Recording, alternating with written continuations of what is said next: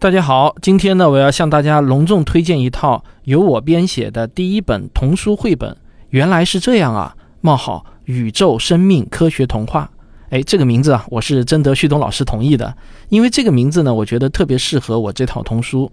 不过呢，它也有弊端，就是同名的童书呢，真的是很多，至少有十来套不同的书都叫这个名字，也可见啊，大家对这个书名的喜爱，只能靠副标题和作者来识别了。您现在就可以点击播放页面左下角的购物车图标，直接下单购买本书。我今天呢就想跟你们来说说这一套书是怎么来的。说起来啊，这套书还跟我女儿有莫大的关系。我女儿在今年 USAD 的比赛中呢，在科学这个科目中拿了一枚金牌，非常给我长脸啊。她今年十五岁，我认为啊，她的科学素养已经超过了大多数同龄人。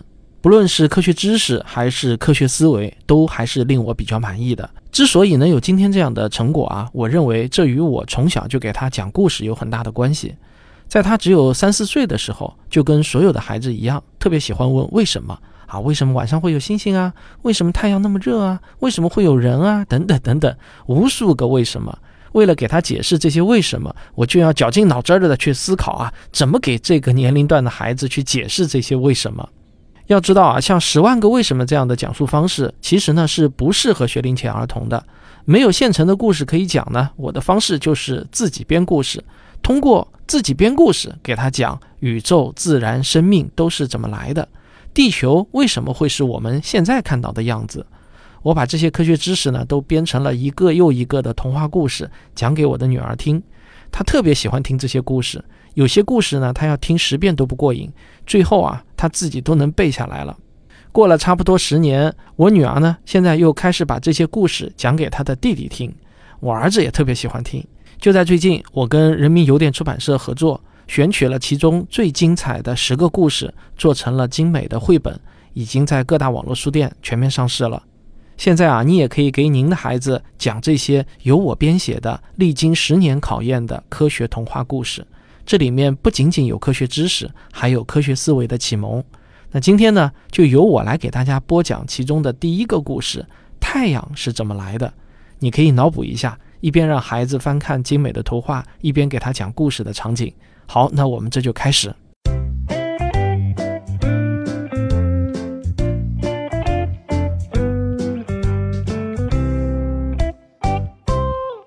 人民邮电出版社。原来是这样啊！宇宙生命科学童话，汪杰著，大光文化绘。太阳是怎么来的？在很久很久以前，久的连爷爷的爷爷的爷爷都还没有出生。我们现在身处的这片宇宙空间，没有天，也没有地。只有一团无边无际的云，这团云很厚很厚，像一团好大好大的棉花糖，在星光下反射着淡淡的光芒。它由无数眼睛看不见的小东西——氢原子组成，所以啊，叫做青云。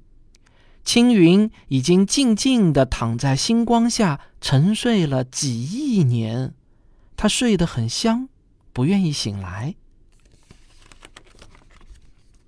真是个懒虫啊！有一颗远处的星星看不下去了，他对着青云喊：“喂，你已经睡了好几亿年了，怎么不肯醒来呀？快醒来，为你的世界发光发热吧！”可是青云就好像没有听到一样。一点儿反应也没有。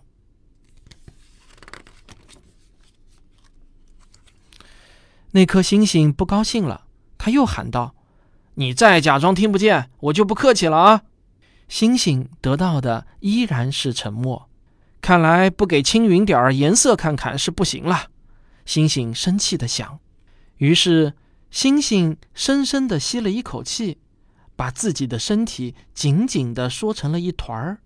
他的身体突然变得滚烫无比，积累起巨大的能量。哼，懒惰的青云，我就不信啊！我一口气吹不醒你。说完这句话后，星星就用尽浑身的力气，一下子把身体里堆积的能量全部爆发了出来。刹那间，星星的亮度增加了几亿倍，从他的身体中迸发出的热浪，刮起了一场超级大风暴，朝着青云猛吹过来。狂风吹了好长一段路，终于吹到了青云。青云在风中打了个激灵，终于是睁开了睡眼。啊，我怎么才醒来啊？青云看到了其他的星星，开始着急了。看来我落后了，我要赶紧行动起来，像伙伴们一样，给世界带来光和热。青云也开始一点点的收缩自己的身体。那些小的看不见的、原本互相分开的氢原子，突然感觉到有一种力量在吸引他们，让他们不自觉地向着青云的身体中心靠拢过去。慢慢的，氢原子们在青云的身体里一点点聚拢起来，形成了一个小团儿，就像是棉花团中的一粒籽儿。原来啊，每一个氢原子都拥有一种叫做万有引力的神奇力量。在那颗星星吹来的风的扰动下，万有引力让一部分氢原子聚集了起来。聚集起来的氢原子数量越多，万有引力就越强。而万有引力越强，就有越多的氢原子聚集起来。于是，更多更多的氢原子被吸引了过来，它们互相挤在一起，越挤越紧，挤得密不透风，浑身发烫。就这样，氢原子聚集成的小团块，慢慢变成了大团块，又慢慢变成了更大的团块。终于啊，原来棉花糖似的青云身体中的大部分。渐渐的收缩成了一个巨大又滚烫的氢原子球，但氢原子们还在往里面挤，他们都想挤到最里面去。青云感到现在的身体无比沉重，简直无法喘息，他觉得自己再也承受不住了。到时候了，青云对自己说。只听“轰”的一声巨响，氢原子球的内部突然燃烧了起来，发出强烈的光和热。原来，被严重挤压的氢原子发生了核聚变，结合成了氦原子，同时释放出许多能量。这些能量不但带来了光和热，还抵抗住了外层氢原子。不断向里挤压的力量。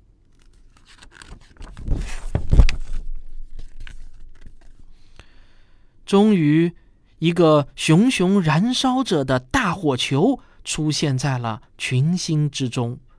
它发出的耀眼光芒掩盖了远处所有的星星，开始为我们这片宇宙空间发光发热。远处的星星们都为它的诞生欢呼了起来。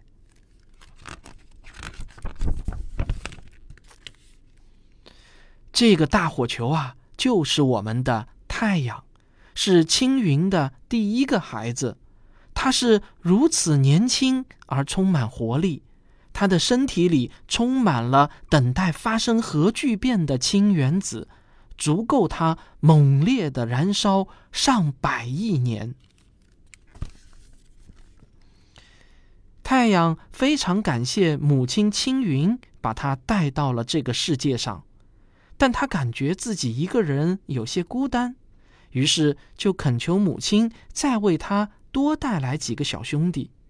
青云点点头，用剩下的棉花糖又造出了几个小团块儿。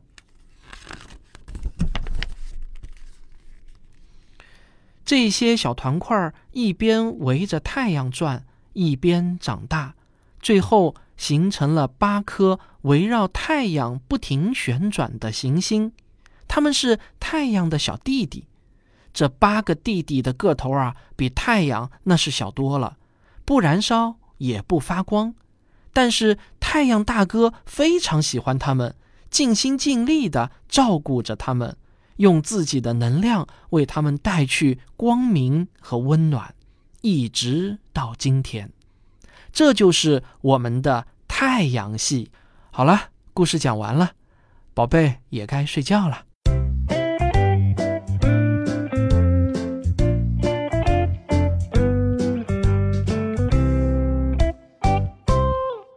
刚才播讲的呢是这套科学童话绘本的第一个故事，太阳是怎么来的？后面还有九个故事，月亮是怎么来的？行星八兄弟，生命的诞生，奇妙的水，恐龙的末日，直立奔跑的露西，仰望星空的智人，部落里的狼伙伴，最后一只渡渡鸟。这十个故事基本上就把四十六亿年的。宇宙自然生命简史用童话给它复述了一遍。这套书的书名是《原来是这样啊：冒号宇宙生命童话》。您现在就可以点击播放页面左下角的购物车图标，直接下单购买本书。好，欢迎您购买，和您的孩子一起亲子阅读这套书，作为礼品赠送也是非常的合适。